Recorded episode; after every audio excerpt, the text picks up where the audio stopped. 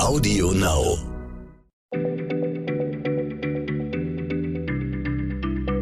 Schneller Schlau, der kurze Wissenspodcast von PM. Willkommen bei Schneller Schlau, dem kleinen Podcast von PM. Mein Name ist Stefan Draf, ich bin Redakteur bei PM und sitze hier mit meiner Kollegin Diana Larz. Diana, ich habe gehört, wir teilen beide eine Leidenschaft. Wir spielen nämlich beide gern.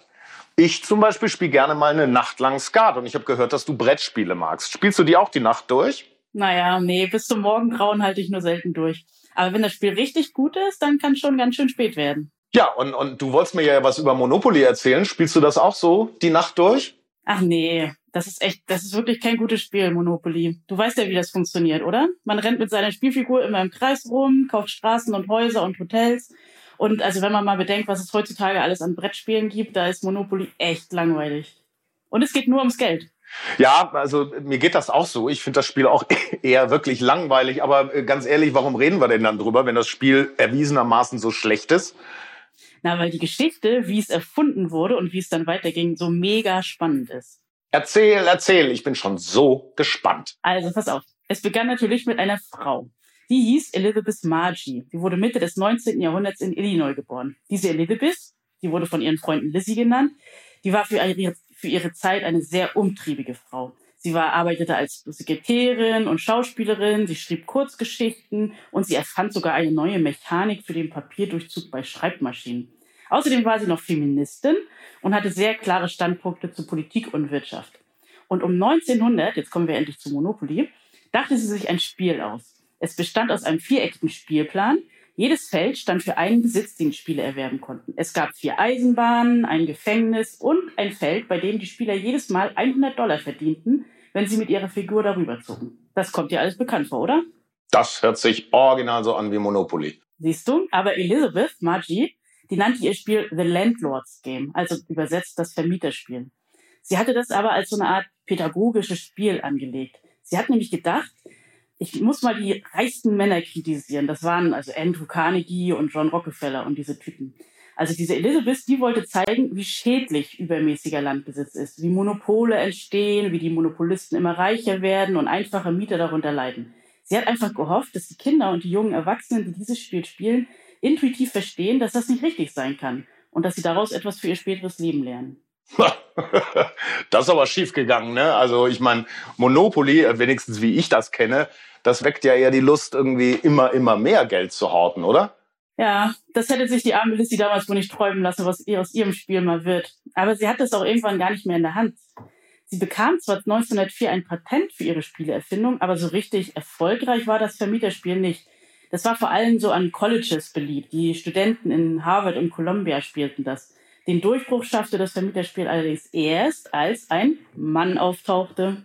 Ja, ich ahnte schon, dass irgendwann noch ein Mann, ein, ein wahrscheinlich böser Mann ins Spiel kommen würde. Das hast du ganz richtig vermutet.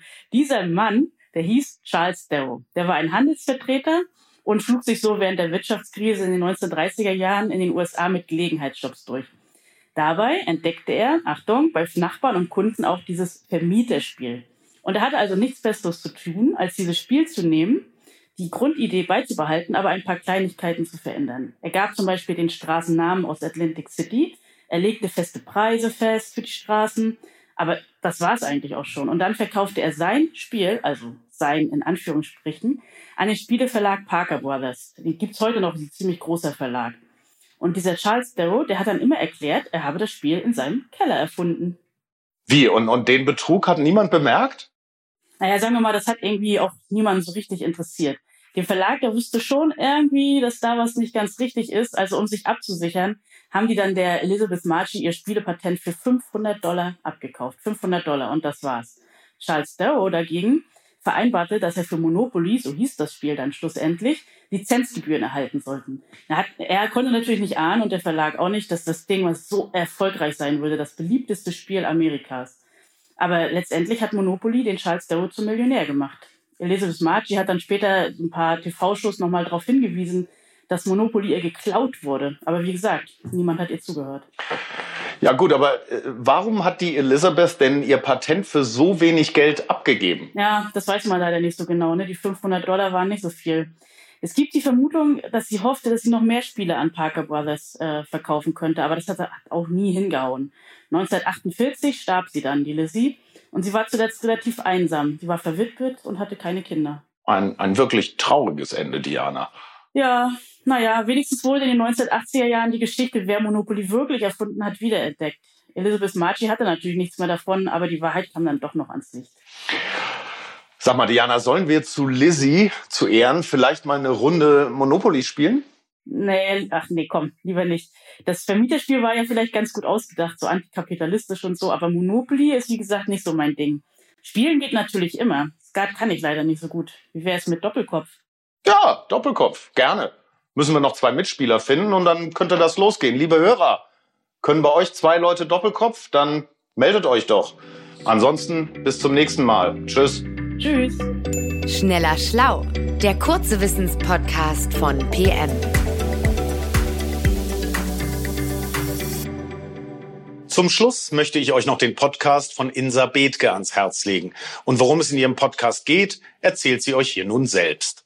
Hallo, ich bin Insa Bethke und präsentiere Verbrechen der Vergangenheit, den Crime-Podcast von Geo Epoche. Dort rekonstruieren wir spannende Kriminalfälle aus der Geschichte und wir reisen in die Zeit, in der sie sich ereigneten. So tauchen wir zum Beispiel in die Schattenwelten legendärer Gangster wie El Capone und Pablo Escobar ein und sind im kriegszerstörten Hamburg, wo die blanke Not so manchen zum Mörder machte. Pro Folge gibt's ein packendes Hörspiel und vorweg ein Interview, in dem Experten der Redaktion den Fall einordnen. Hört Hört gern mal rein. Verbrechen der Vergangenheit läuft auf Audio Now und überall sonst, wo es Podcasts gibt. Audio Now.